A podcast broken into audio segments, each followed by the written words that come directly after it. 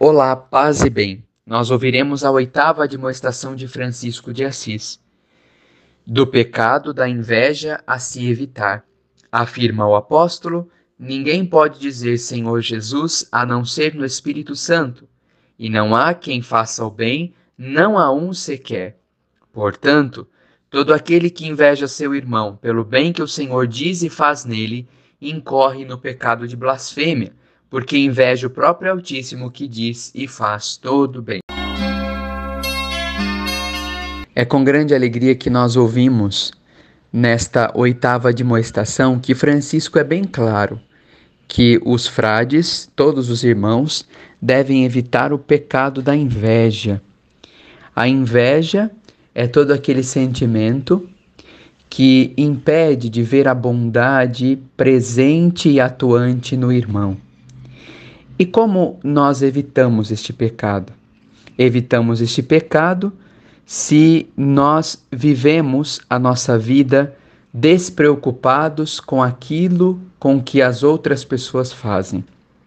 Parece uma utopia viver assim. Nos dias de hoje, muitas pessoas se preocupam demais com a vida dos outros, se preocupam demais com as ações que as outras pessoas realizam e muitas vezes perdem um tempo precioso para se ocupar em fomentar inveja, divisões ou separações.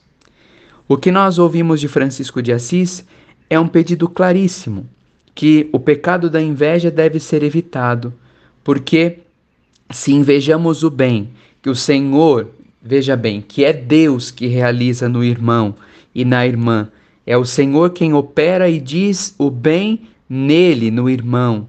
E isto é muito importante. O bem que nós realizamos, nós só realizamos porque Deus nos inspira a realizar.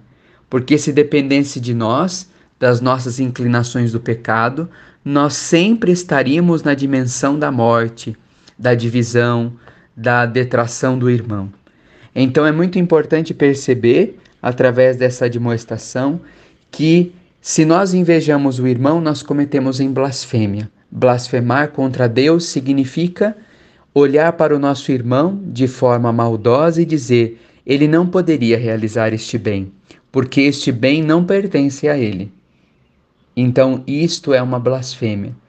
Então, Francisco de Assis nos convida a olhar de uma maneira diferente, de que todos nós somos irmãos, de que todos nós somos filhos do mesmo Pai e por isso nós precisamos evitar o pecado da inveja.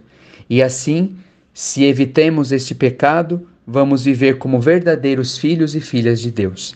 Eu desejo a você, neste caminho que estamos fazendo na, na, e com as admoestações de Francisco de Assis, que ele nos ensine a evitar o pecado da inveja e nos ensine a viver como verdadeiros irmãos, na simplicidade e também na honestidade dos nossos corações paz e bem. E se formos irmãos.